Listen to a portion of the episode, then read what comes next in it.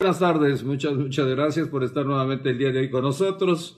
Esta es la primera plana del diario La Jornada. En su nota más importante habla de lo que sucedió allá en Andorra. Confiscan en Andorra y congelan las cuentas de empresarios y políticos mexicanos. Estamos hablando de 48 millones de pesos. De Peña Nieto, de Romero de Champs, de Alfredo del Mazo, de Salinas de Gortari, de Mario Villanueva. ¿Qué le parece? Impresionante.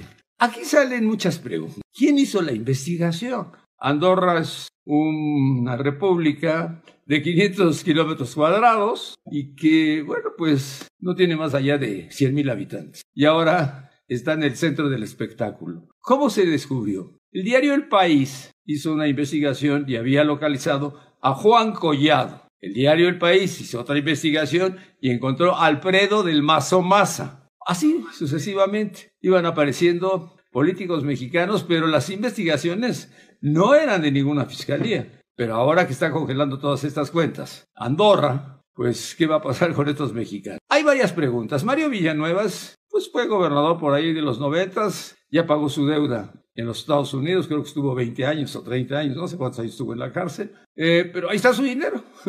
bueno, estaba, porque ya no lo puede tocar. Pero Carlos Salinas de Gortari, ¿por qué tanto dinero ahí?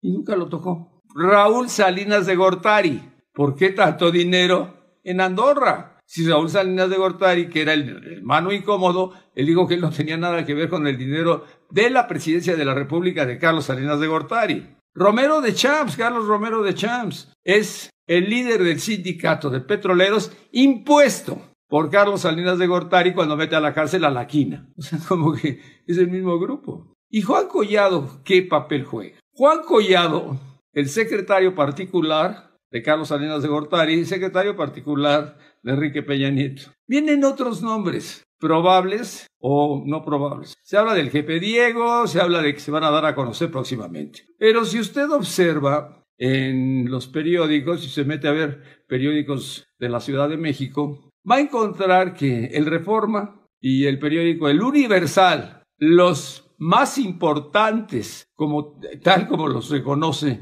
eh, Olga Sánchez Cordero, la secretaria de Gobernación, cuando dijo, ¿por qué no están los periódicos más importantes? Bueno, pues los periódicos más importantes nos sacaron la nota porque esta es una investigación del país y no quisieron darle crédito a este periódico español. El país es el periódico español en castellano más leído en el mundo. Pero, ¿qué tiene de importante este periódico? Pues que además de ser un periódico, es el dueño del 50% de XW. Ellos le compraron al propio Emilio Azcárraga. A mí, a Emilio Azcárraga mismo se la compró. Pero ahora, pues tienen departamentos de investigación en Europa y también en México. Por eso es que ellos reconocen y encuentran a los políticos mexicanos que no pueden aparecer sus nombres en otros sitios o en otros lugares porque esta es una investigación hecha por el periódico El País. Esa es la causa, nada más de lo que no es, por qué no están el día de hoy. Pero si nos adentramos en la nota,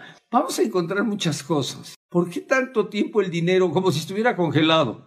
Vamos a hacer un recordatorio. Alfredo del Mazo Maza le dijeron que tenía millón y medio de euros en Andorra y dijo, no, esa no es mi, ese no es mi dinero, esa no es mi cuento. Alguien le dijo, cuidado, que te lo congelan y te lo quitan. Y en dos horas apareció nuevamente en los medios, no, en las redes. ¿Qué dijo? Me acabo de acordar que sí son míos. Imagínese que se le había olvidado que tenía un millón y medio de euros en Andorra. No es cierto. Lo negó porque esto es muy de los políticos mexicanos cuando están robando dinero. No, no, yo no sé de qué me estás hablando. Pero en este caso hay que preguntar si es de Alfredo del Mazo González, su padre, no de Alfredo González Vélez, porque su abuelo es muchos años atrás. Entonces, Alfredo de Mazo González, que sí fue eh, gobernador del Estado de México en la misma época de lo Salinas, en la misma época de Mario Villanueva, en la misma época en que se llevó todo ese dinero, se sacó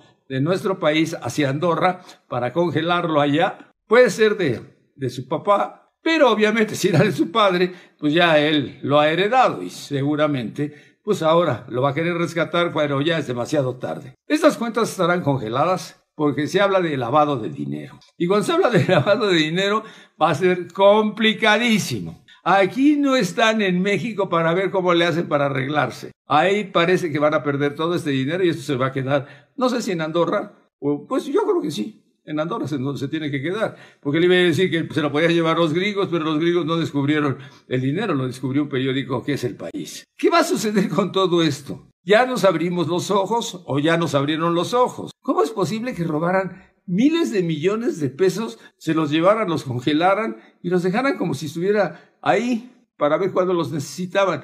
Ha pasado muchísimos años. Estamos hablando de cuando salió el propio eh, Carlos Salinas de Gortari, era 1994. Él es de 88 a 94 presidente cuando se roba la presidencia. Manuel Barnes se la roba a Cuauhtémoc, a Cuauhtémoc Cárdenas. Pero Raúl Salinas de Gortari tenía cuentas también en Suiza. ¿Se acuerda usted que cuando estaba en la cárcel, su esposa fue a Suiza con las claves? En ese momento sí se podía sacar dinero con las claves, que era como si fuera usted a un cajero automático. Usted daba, ponía los números y se abría. No sabían de quién era la cuenta, porque eso se hizo desde la guerra. Los suizos fueron tan hábiles que en la Segunda Guerra Mundial, bueno, pues los alemanes, todo lo que tenían de dinero y todo lo que se habían robado, pues no tenían en dónde aterrizarlo, lo llevaron obviamente a Suiza y ahí no hay nombres, hay números, hay claves. Cuando llega la esposa de Raúl, por eso puede sacar dinero, no todo, pero parte del dinero,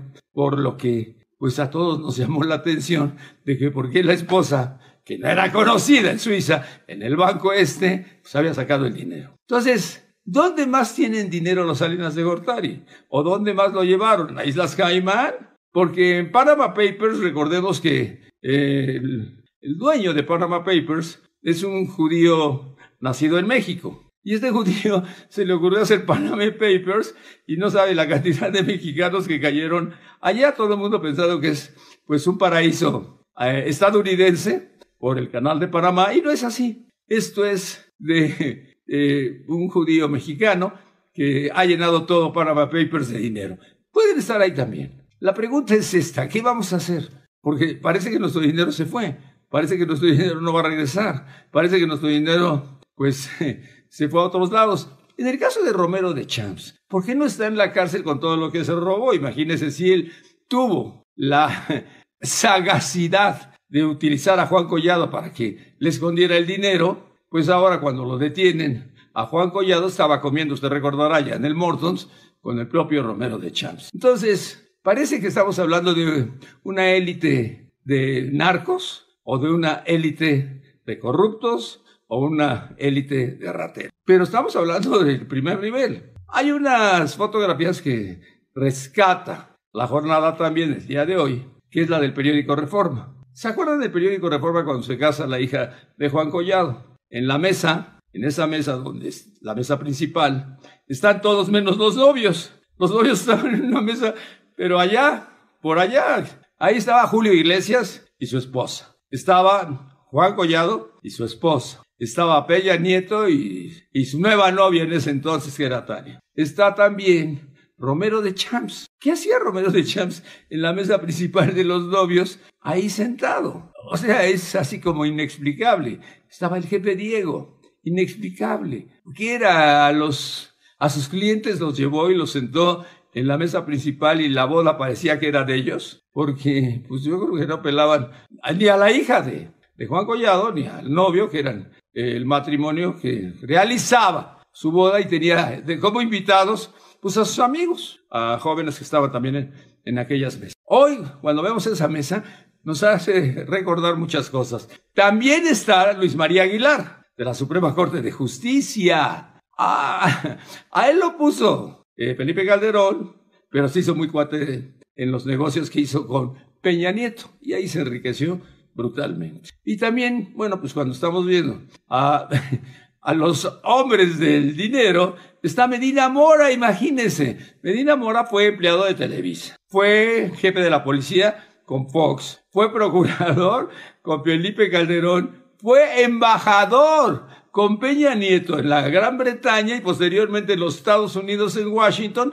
de donde lo trajeron, para hacerlo fast track, ministro de la Suprema Corte. ¿Cuál era el papel del ministro de la Suprema Corte eh, para lo que lo trajeron. Era nada más amparar a Peña Nieto y a su gabinete. ¿Cuándo habíamos visto que se amparara un presidente en funciones? Ni siquiera un expresidente, pues mucho menos un presidente en funciones. Para eso vino. A eso lo trajeron. Por eso, cuando él tenía 10 o 12 años para permanecer en la Suprema Corte de Justicia, le pidieron que renunciara. Y él renuncia, no se vuelve a presentar por haber hecho trampa, porque eso no se podía hacer. Y Medina Mora un día desapareció de su oficina, de su oficina de la Suprema Corte de Justicia. Entonces, ahora que está saliendo todo esto y que se abrió la caja de Pandora, la pregunta es esa. ¿Qué viene a continuación?